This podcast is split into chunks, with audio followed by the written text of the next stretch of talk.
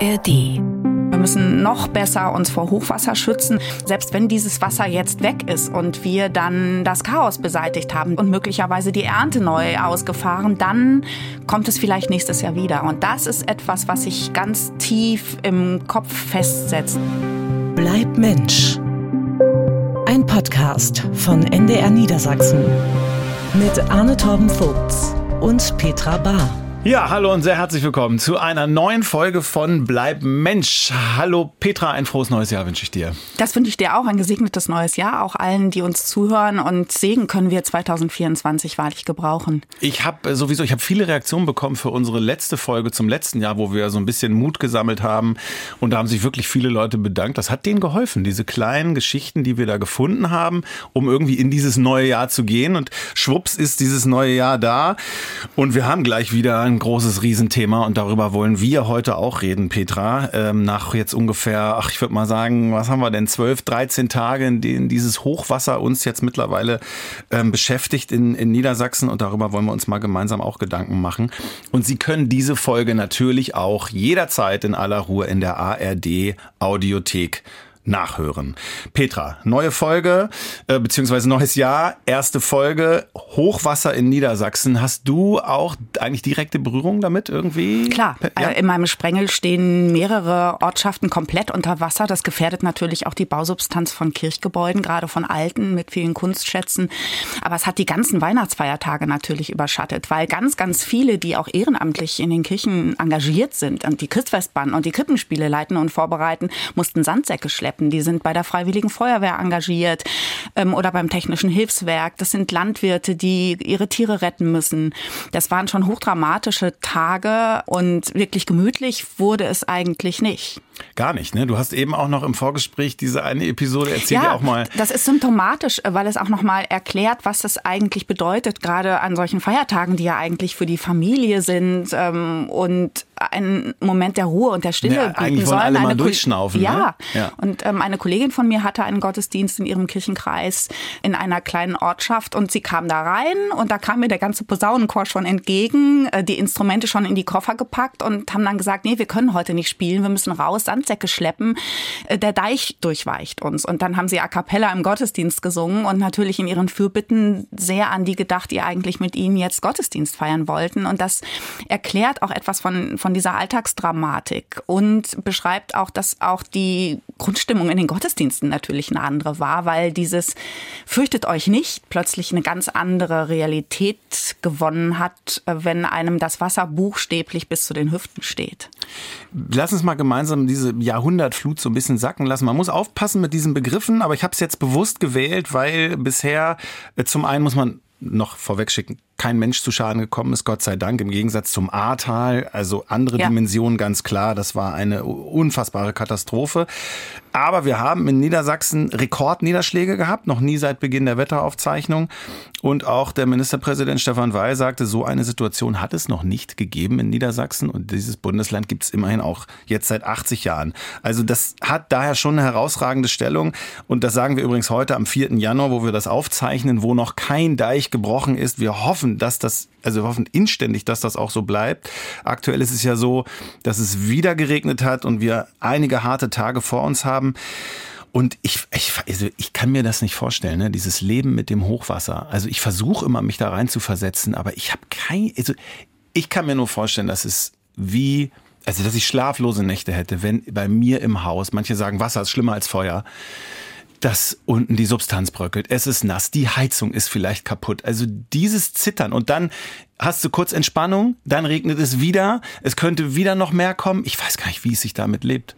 Also wir kriegen das bei engen Freunden mit, mhm. die zwar noch in ihrem Haus wohnen, aber die ein sehr altes, schönes Haus haben, gerade frisch renoviert. Da ist unglaublich viel Schweiß und Liebe reingegangen.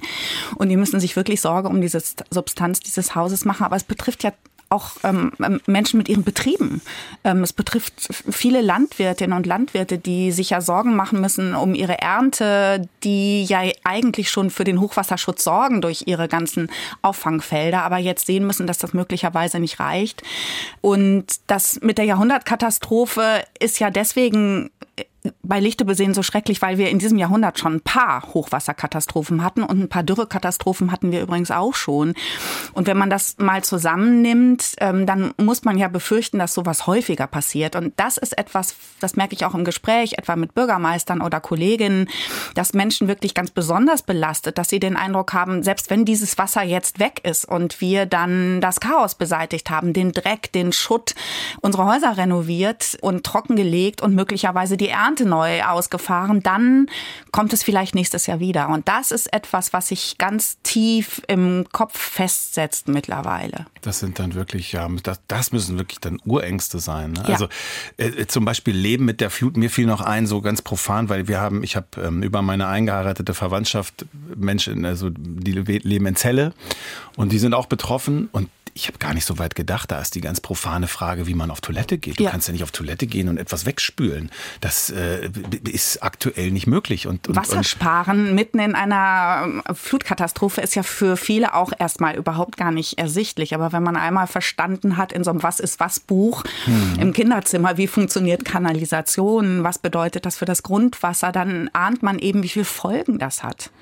Also genau, man, man ahnt es, ja, und wenn richtig genau weiß man es nur, wenn man das erlebt hat. Was man aber gleichzeitig gerade auch erlebt, und äh, das ist auch so ein Punkt, den ich heute nicht vergessen will, ist ja, dass, dass es dass es mich total fasziniert hat, dass über die Weihnachtstage knall auf Pfeil 100.000 Menschen da draußen im Einsatz sind und ihr Bestes geben, um das Schlimmste abzuwenden und das tagelang bis zur Erschöpfung, äh, eigentlich seither. Also man weiß ja gar nicht, gehen so die noch arbeiten genau. oder wechseln die sich ab, machen die das in, in, in Schichten.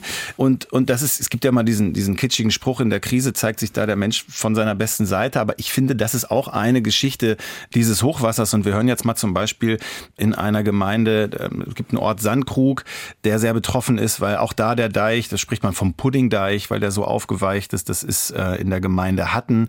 Da hören wir mal den Bürgermeister, der das mal zusammenfasst, diese Kraft, die sich da entfaltet hat. Ich bin überwältigt, ähm, einmal von, von der Einsatzbereitschaft, von der Motivation der Einsatzkräfte, sowohl gemeindeübergreifend, alle Ortswehren sowieso in unserer Gemeinde, aber alle ähm, Wehren auch aus den Nachbargemeinden, weil die wirklich seit Tagen im Einsatz sind und weit über die Belastungsgrenze hinaus. Wir haben hier auch regelmäßige Essensspenden. Die Verpflegung ist gewährleistet, auch schon von Gemeindeseite. Aber hier kommen alte Leute, die geben Kaffee ab. Hier kommen Kinder mit Süßigkeiten-Tüten. Also das ist schon sehr beeindruckend. Und ich habe das in der Sendung Hallo Niedersachsen, ich habe ihn gesehen bei dieser Aussage und er musste wirklich mit den Tränen kämpfen. Also diese Seite ist definitiv auch da. Ne? Das ist äh, in der Tat auch was, was äh, vielleicht als ähm, Erfahrung nochmal mitgenommen werden kann gegenüber dem, was wir im letzten Jahr auch viel besprochen haben, dass alles auseinanderfällt, dass alle nur noch an sich selber denken, dass die eigenen Interessen immer dominanter sind als die des Gemeinwesens. Und man sieht an dieser Stelle, so einfach ist das nicht. Es ist schon so, dass Menschen in unfassbarer Weise gemeinsam weit über die Kräfte, die sie eigentlich hätten, hinaus versuchen, ihre Ortschaft zu schützen, die Deiche zu stabilisieren und dass da auch in diesen Vollzügen Zusammenhalt entsteht. Also ein Kollege von mir hat erzählt äh, von einer freiwilligen Feuerwehr, die eigentlich kurz vor dem äh, kompletten Zerstreiten war und die darüber jetzt so zusammengefunden haben, weil sie merken, das ist ja das, wofür wir eigentlich angetreten sind. Gleichzeitig gibt es dann aber auch so völlig groteske Geschichten, dass Leute Sandsäcke stehlen, um sie für ihr eigenes Haus zu gebrauchen. Da merkt man dann ja auch, da gibt es ja auch ein Logikproblem, denn wenn das ganze Dorf unter Wasser steht, werden die paar Sandsäcke nicht helfen. Umgekehrt, wenn man das ganze Dorf schützt, bleibt auch der eigene Keller vielleicht trocken.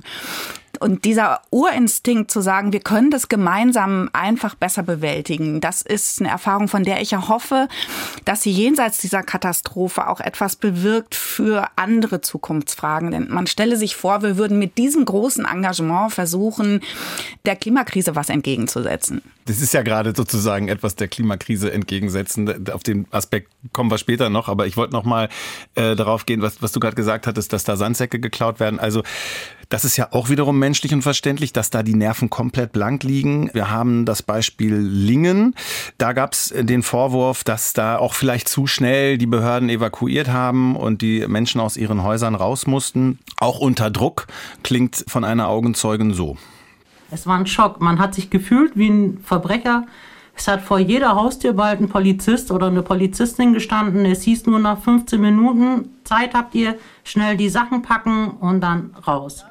So, und dann gab es die Situation, dass Helfer, Feuerwehr und Anwohner dann aufeinander getroffen sind, um sich mal auszutauschen.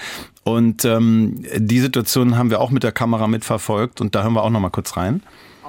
Katastrophenschutzmäßig, weil die Stadt hier auf die Beine gestellt hat, für den Arsch. Ganz genau. einfach Kiste. So. Und nichts anderes. Da braucht ihr auch nichts schönreden. Also, wir haben uns das wirklich nicht leicht gemacht. Ich kann Ihren Ärger verstehen und das. Äh, ja. ja. Bezahlst du den Schaden, den wir haben? Nee. Und ich glaube, das ist so eine ganz zentrale Frage bei vielen, ne? die den Schaden haben und die Heizung ist kaputt etc. Was, was passiert da jetzt? Und da sind wir wieder bei diesen Urängsten, weil ich mir so denke, Boah, die kommen zum Teil ja gar nicht mehr in eine Elementarschadenversicherung irgendwie genau, rein. Genau, wenn man oder? im Hochwassergebiet lebt, kann man solche Versicherungen gar nicht mehr abschließen oder sind unfassbar teuer. Das heißt, viele sind da wirklich ganz ungeschützt. Auf der anderen Seite ist es natürlich so in diesen Katastrophen, das hat mir jedenfalls ein Hydrologe erklärt, dass wir als Menschen, die sich mit sowas nicht auskennen, gar nicht einschätzen können, welche Bedrohungslage eigentlich wirklich vor der Haustür hängt. Und deswegen diese, dieser natürliche Instinkt, ich bleibe in meinem Haus, ich schütze, was mir lieb ist, möglicherweise dann auch Menschenleben fordern kann und deswegen so eine Perspektive von Sicherheitskräften oder Behörden logischerweise eine andere ist als die von Menschen, die ganz emotional mit dem verbunden sind, was da steht. Das Klavier, die Bücher, ähm, die Fotoalben, mhm. also das ganze Leben mhm. hängt ja in diesen Häusern und dass es da zu harten Konflikten kommt, weil das emotional auch so aufgeladen ist. Das wundert mich nicht. Die schwierige oder die große Herausforderung besteht ja eigentlich darin, was passiert danach. Also zerfällt dann diese Gemeinschaft in äh, wechselseitigen Vorwürfen oder schafft man es zu überlegen, wie müssen wir gemeinsam in dieser Region, in diesem Umfeld in Zukunft ähm, uns stärker schützen? Was bedeutet das zum Beispiel auch für die Besiedlung, für die Flussbegradigung? Da gibt es ja ganz, ganz viele Dinge. Ähm, und dafür braucht es dann irgendwann ja auch die Zustimmung der Menschen, die dort leben. Mhm. Du hast eben schon so ein bisschen Parallelen gezogen zwischen dieser Situation und Weihnachten mit Fürchtet euch nicht. Ja. Als ich bei Hallo Niedersachsen, wir haben einen Kollegen in einen Hubschrauber geschickt, der dann mal rübergeflogen ist und ähm, man das Ausmaß gesehen hat, war wirklich mein erster, äh, mein erster Gedanke im Kopf war irgendwie biblische Ausmaße so. Und äh, du hattest eben auch schon im Vorgespräch gesagt, dass dir im Wetter das häufig aufgefallen ist. Sin Sintflutartiger Regen. War das auch deine Assoziation? Klar, das ist sie, vor allem wenn man dann diese Bilder von oben sieht und diese Häuserdächer, die aus dem Wasser rausragen und äh, man denkt, das sieht aus wie eine Arche, die versucht zu retten, was noch zu retten ist. Das sind ja ganz oder, starke oder Bilder. einzige äh, Bauernhöfe, die wie Heiligen auf einmal genau. da mit den Tieren. Also diese Bilder. Ja, stimmt. Mhm. Das Interessante ist nur, dass wir mit dieser biblischen Noah-Flut etwas Katastro eine große Katastrophe verbinden und deswegen diese biblische Geschichte auch gerade bei Kindern als Katastrophengeschichte in Erinnerung bleibt. In Wahrheit ist es natürlich die Geschichte einer Rettung. Also um das mal kurz zusammenzufassen, mhm. ich glaube, das öffnet auch noch mal, weil es die eigenen Bilder vielleicht korrigiert. Die Menschheit in diesem Mythos ähm, gerade eine, noch nicht besonders alt ist. Ähm, äh, nennen wir es mal die, die Urflut vielleicht so, für, auf, auf die du jetzt Ja, genau. Also ne? diese Noah-Geschichte, diese Sintflut, mhm. daher kommt ja das Wort, wird ja verstanden in diesem Mythos als ganz oft als Rache Gottes an der Situation der Menschheit. Die Situation der Menschheit ist äh, unserer gar nicht unähnlich. Da wird beschrieben in dieser biblischen Geschichte, wie die Welt äh, in Bluttaten erschüttert ist, also wie Menschen sich wechselseitig um ihr Leben bringen, wie sie auch mit den Tieren und der ganzen Umwelt so umgehen, dass die Schöpfung akut gefährdet ist und dann kommt diese große Flut. Ähm, Gott in seinem Zorn ähm, lässt es eben tagelang, wochenlang regnen, so dass die ganze Welt unter Wasser steht. Ähm, wenn man im Hintergrund hat, dass dieser Mythos vermutlich aus Mesopotamien stammt, also einer Gegend, die, wenn man so will, das Niedersachsen des Mittleren Ostens ist, also viele Flüsse, eine große Ebene, mhm. steckt dahinter sicher die Erfahrung großer ähm, Katastrophen wie der, die wir vielleicht gerade auch erleben. Also mhm. Menschen in Schockstarre vor der Flut, die ihnen die Tiere nimmt, die ihnen die Grundlagen fürs Leben nimmt. Mhm. Und dann ähm, wendet die biblische Aufnahme dieses Mythos aber diese Katastrophengeschichte in etwas ganz anderes. Noah und die Tierwelt wird gerettet mit seiner ganzen Familie, damit es einen Neuanfang gibt. Und die Noah-Geschichte endet mit dieser berühmten Geschichte um den Regenbogen als mhm. Zeichen des Bundes Gottes. Und Gott sagt dann, so will ich das nie wieder haben. Ja. Und ähm, deswegen ist der Regenbogen, der ja mittlerweile für ganz vieles steht, aber dafür eben gar nicht mehr, also für diesen Bund Gottes mit den Menschen als Hoffnungszeichen, lasst es nie wieder so weit kommen. Aber hiermit äh, signalisiere ich, ich gebe diese Welt nicht verloren und auch nicht meine Beziehung zu den Menschen und interessanterweise in dieser Geschichte auch zu den Tieren. Er, Moment, er sagt, lasst es nie wieder, er sagt zu den Menschen, lasst es nie wieder so weit kommen. Das ist auch die Aussage? Naja, das ist dieser, dieser Bund, der daraus entsteht, ja. ist, wenn man so will, diese Beziehungsaufnahme, ähm, ich will kein Gott der Katastrophen sein, sondern einer, mhm. ähm, äh, der sich mit den Menschen verbindet und dafür gemeinsam Sorge trägt, dass diese Welt eben äh, nicht in der Katastrophe endet. Also ja. es ist eine Antikatastrophengeschichte. Es ist ja. die Geschichte einer Rettung und einer Vorstellung von Gott, der eben nicht rachsüchtig ja. über diese Welt herfällt, sondern einen Ausweg bietet. Und da braucht er Kooperationspartner und das ist eben Noah, seine Großfamilie. ähm, das ist die Tierwelt, die ja in dieser Arche sinnbildlich auch abgebildet ist. Das mhm. ist also alles, was kreucht und fleucht, äh, wie Martin Luther das so schön sagt. Also es ist eigentlich eine Verheißungsgeschichte. Das ist eine Geschichte, dass diese Katastrophen nicht das letzte sind, sondern dass danach Neuanfänge möglich sind. Ich, ich frage nach, weil ich versuche, das jetzt in der Tat dann daraus zu lernen, zu übertragen in die Jetzt-Situation. Also das wird eventuell der Frau, die kurz vor der Rente ihr Haus abbezahlen wollte und jetzt nochmal einen Schaden von 200.000 Euro hat, vielleicht jetzt nicht konkret helfen, aber trotzdem, wenn wir das jetzt mal so ähm, übertragen, quasi dieser Bund, ja, Gott und der Mensch, wie kann man gemeinsam gegen diese Katastrophe vorgehen oder die verhindern? Also da kann man ja schon auch, fällt mir jetzt spontan ein, erwähnen, dass aktuell noch der Hochwasserschutz in weiten Teilen funktioniert, soll ja auch ausgebaut werden, so, also die Deiche auch ähm, an, an den Küsten erhöht werden, wenn man überlegt, bis 2000 2100, glaube ich, soll der Meeresspiegel um einen Meter steigen. Also das ist vielleicht übertragen die vergleichbare Aufgabe, um zukünftige Katastrophen zu vermeiden.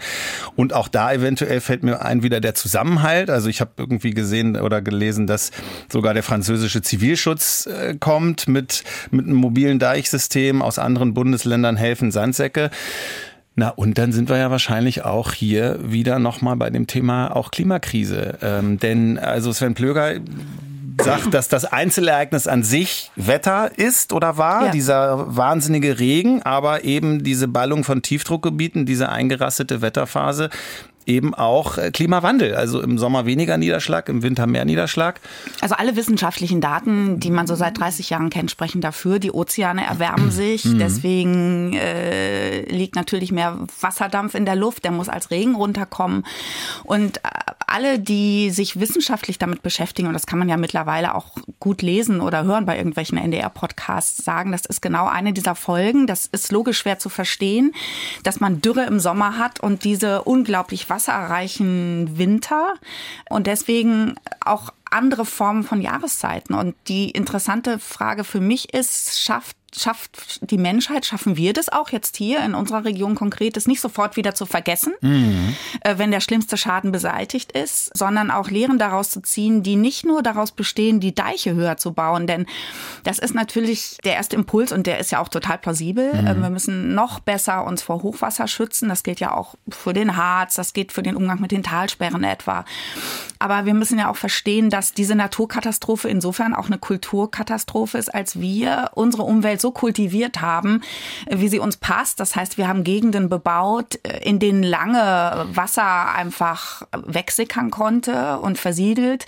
Wir haben Flüsse begradigt, die jetzt in rasanter Geschwindigkeit äh, fließen und möglicherweise zu reißenden Flüssen werden können. Wir haben uns in einer Weise auch ausgebreitet in Gebieten, von denen viele Expertinnen und Experten sagen, das hättet ihr besser mal gelassen. Und was bedeutet das eigentlich? Denn man kann ja nicht gigantische Deiche bauen, das wird ja nicht reichen, sondern wir werden ja uns anpassen müssen in unserer Lebensweise. Das meinte ich gerade, diese Parallele mit dem Bund äh, ja. äh, und mit eigentlich geht's ja auch da um Bewahrung am Ende der, der, der Schöpfung und die Frage, genau wie du es gesagt hast, was man äh, auch aus dieser weiteren Flut jetzt äh, wieder lernt und ob man diese Schüsse versteht und daraus dann äh, konkretes Handeln ableitet. Das meine ich auch, wenn man sieht, diesen gigantischen Zusammenhalt im Moment, diese Art, wie Menschen zusammen arbeiten und agieren, die sich teilweise schon sehr, sehr lange kennen als gute Freunde, aber eben auch die, die da vermeintlich nur reingeschmeckt sind und immer als die Fremden galten, sind jetzt Teil dieser Hilfsgemeinschaften. Wenn man sich diesen Gemeinsinn erhalten könnte, denn das ähm, Traurige an dieser biblischen Geschichte nach dieser Sinnflut und nach der Rettung von Noah ist, dass es sofort weitergeht. Dass die Söhne von Noah sich schon bitterlich streiten um Brunnen, also um Wasserressourcen und sich darüber wechselseitig dann bekriegen. Das heißt, es geht sofort wieder los, mhm. anstatt zu überlegen, wie können wir jetzt gemeinsam unsere Tiere tränken. Das ist ja die Welt, in der diese Geschichte spielt. Was bedeutet das für uns heute? Was bedeutet das auch für die Achtung vor dem, was in den deutlich dünner besiedelten Regionen etwa Niedersachsens ähm, geleistet wird, dafür, dass unsere Städte geschützt sind?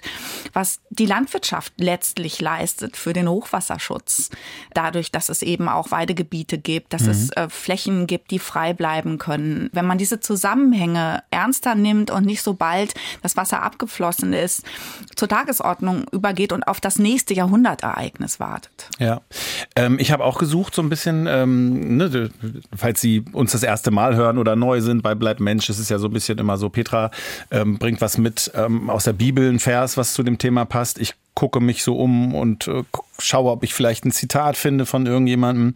Und ich habe einen Spruch gefunden, äh, bei dem ich allerdings gar nicht so weiß, ob der wirklich auch gut passt. Das wollte ich dich fragen, Petra. Und zwar von Erik Gustav Geier, 1783 bis 1847 äh, gelebt, schwedischer Schriftsteller, zählte zu den wichtigsten Dichtern der Romantik. Da weiß man schon ein bisschen so aus wessen Geist das Ganze kommt. Ja. Der Spruch geht so: Das Menschenleben gleicht der Flut. Den Launen des Schicksals sich fügen ist gut. Und da habe ich mich so gefragt, Okay, Moment mal. Menschenleben gleich der Flut, okay, und dann den Launen des Schicksals sich fügen. Da frage ich mich so, okay, ist, um das jetzt mal so quasi kritisch in den Raum zu werfen, ist, ist, ist das eine Lehre, dass man sozusagen, wie viel Annahme muss darin stecken? Da sind wir wieder bei der Situation, wie Menschen jetzt damit leben, mit dieser Flut, die wirklich betroffen sind. Oder wie viel stattdessen Aufbäumen und Kampf dagegen sollte man aufwenden? Also diese Schicksalsidee mag ich überhaupt nicht. Die mhm. kommt ja aus der griechischen Antike, diese Vorstellung, dass äh, im Grunde ganz viel schon ähm, vorherbestimmt ist und sich den Schicksalsmächten zu beugen vermutlich klüger ist, als sich ihnen entgegenzustellen. Mhm. Diese biblische Idee wäre eine andere, ehrlich gesagt, die aus diesem Bund entsteht. Die wäre nämlich, sich zu fragen, wo sind meine Gestaltungsräume und die Einsicht, dass die Zukunft aus menschlicher Perspektive offen ist. Schicksal bedeutet ja im Grunde, musst du gucken, wie du irgendwie klarkommst mit dem, was du sowieso nicht ändern kannst. Das wäre nicht mein also Bild also das, von das, Geschichte. Und du meinst mit offen, dass man noch gestalten kann. Ja. Und dass wir jetzt auch gestalten sollten. Unbedingt, denn ja. es gibt ja sowieso so eine Neigung. Das ist mir auch bei den vielen Reden rund um den Jahreswechsel aufgefallen, als sei die Zukunft eben nicht mehr offen. Das kann man ja auch für die weltpolitische Lage sehen. Es sei im Grunde alles schon auf Furchtbarkeit hin ausgerichtet. Mhm. Aber was wäre, wenn, wenn man eine Perspektive auf die Zukunft einnähme, jedenfalls mal versuchsweise, die sich fragt, was kann ich denn dafür tun, dass das nicht passiert? Mhm. Dazu passt. Ich habe heute die Überschrift hieß, glaube ich, irgendwie zum ersten Mal nee, der niedrigste CO2-Ausstoß seit 70 Jahren in Deutschland. Das stimmt, aber leider mit der Botschaft, das betrifft vor allem die energieintensiven Industrien, weil die alle in der Krise waren.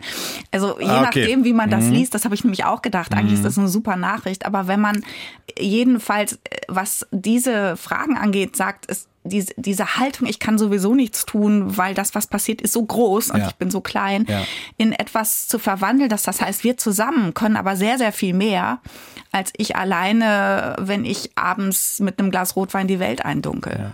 Na, wie, wie wäre es dann noch mit dieser anderen Überschrift, die jetzt auch gerade kam, dass wir irgendwie letztes Jahr 50 Prozent des Stroms aus Erneuerbaren, ja. auch ein neuer Rekord steigt an der Anteil? Also weil ich jetzt gerade im Kopf für mich auch überlege, okay, Moment, haben wir, wenn diese Flut, wenn das Wasser endlich auch dann gegangen sein wird, tun wir das. Bleiben wir dran, denken darüber nach und arbeiten weiter dagegen an. Ne? Das ist ja jetzt, das ist ja eigentlich das, was jetzt am Ende, wenn die Schäden behoben sind und das Wasser gegangen sein wird, ist das ja eigentlich das, wo wir dranbleiben müssten. Und das meine ich jetzt mit dieser Parallele, insofern finde ich das schön. Das bedeutet für mich eigentlich der Regenbogen, der Bund. Das müsste jetzt doch der Bund sein. Das könnte jedenfalls ähm, so ein Zeichen sein und sich dann daran zu erinnern, wenn die Nachbarschaften wieder zerfallen, was man gemeinsam getan und geschafft hat und was das bedeuten könnte auch für andere Bereiche mhm. in dieser Siedlung, in dieser Nachbarschaft. Ähm, die Potenziale, die da sind, auch wach zu halten, gegebenenfalls irgendwann auch mal zusammen zu feiern, wenn die Erschöpfung sich gelegt hat. Und dann zu überlegen, was machen wir denn jetzt? Mhm.